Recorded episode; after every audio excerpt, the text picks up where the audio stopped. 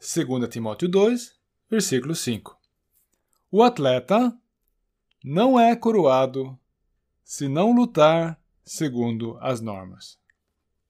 Uma pessoa que se reconhece pecadora e abraça a salvação que Deus oferece em Jesus Cristo é salva da justa condenação em decorrência da condução impiedosa de sua vida.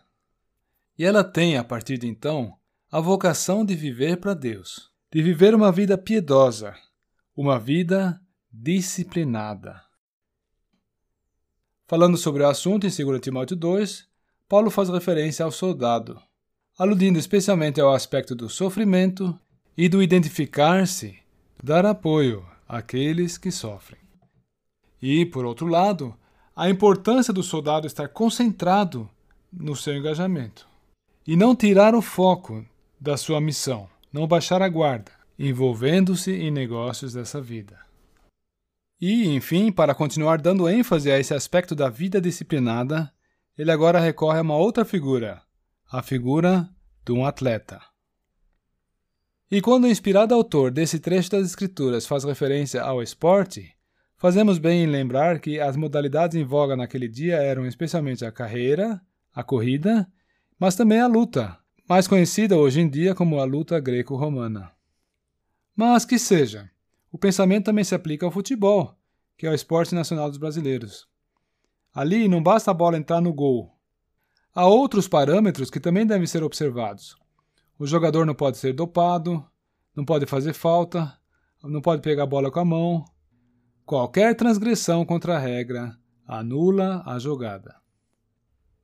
Que lição há por trás disso? Bem, na vida do crente também há coisas a serem feitas para o Senhor. E não basta simplesmente fazer de qualquer forma. Há que se observar as regras da palavra de Deus. Há que se ter uma compatibilidade exata com as diretrizes da palavra de Deus. Quer um exemplo disso? No nosso capítulo de 2 Timóteo 2, nós vamos encontrar no versículo 25 que os que se opõem devem ser disciplinados. Então, muito bem. Então basta disciplinar o opositor? Não. O versículo diz: disciplinando com mansidão os que se opõem, na expectativa de que Deus lhes conceda não só o arrependimento, para conhecerem plenamente a verdade, mas também o retorno à sensatez, livrando-se ele dos laços do diabo. Então, para ficarmos no nosso exemplo, vejam que não basta o disciplinar, não basta o fazer, há que se atentar ao modo como fazer, a fazer as coisas com a mente de Cristo, fazer as coisas em nome de Cristo. O Senhor Jesus mesmo disse: Aprendei de mim, que sou manso e humilde de coração. Temos que disciplinar? Sim, mas com mansidão. Por quê? Porque a função aqui não é demolir, a função é construir. A intenção é ganhar as almas que porventura estejam longe.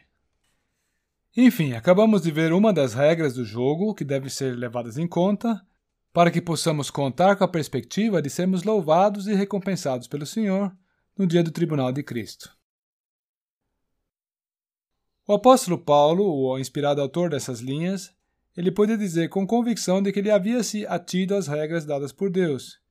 E agora, olhando para o futuro, olhando para o dia do tribunal de Cristo, ele pode falar em 2 Timóteo 4, versículo 8: Já agora a coroa da justiça me está guardada a qual o Senhor, reto juiz, me dará naquele dia, e não somente a mim, mas também a todos quantos amam a sua vinda. E agora, nós vamos ouvir o texto de 1 Coríntios 9, versículo 23 em diante. Fiz-me fraco para com os fracos, com o fim de ganhar os fracos. Fiz-me tudo para com todos, com o fim de, por todos os modos, salvar alguns. Tudo faço por causa do Evangelho, com o fim de me tornar cooperador com ele. Não sabeis vós que os que correm no estádio, todos na verdade correm, mas um só leva o prêmio? Correi de tal maneira que o alcanceis. Todo atleta em tudo se domina. Aqueles para alcançar uma coroa corruptível, nós, porém, a incorruptível. Assim corro também eu, não sem meta. Assim luto, não como desferindo golpes no ar, mas esmurro meu corpo e o reduzo à escravidão, para que, tendo pregado a outros, não venha eu mesmo a ser desqualificado.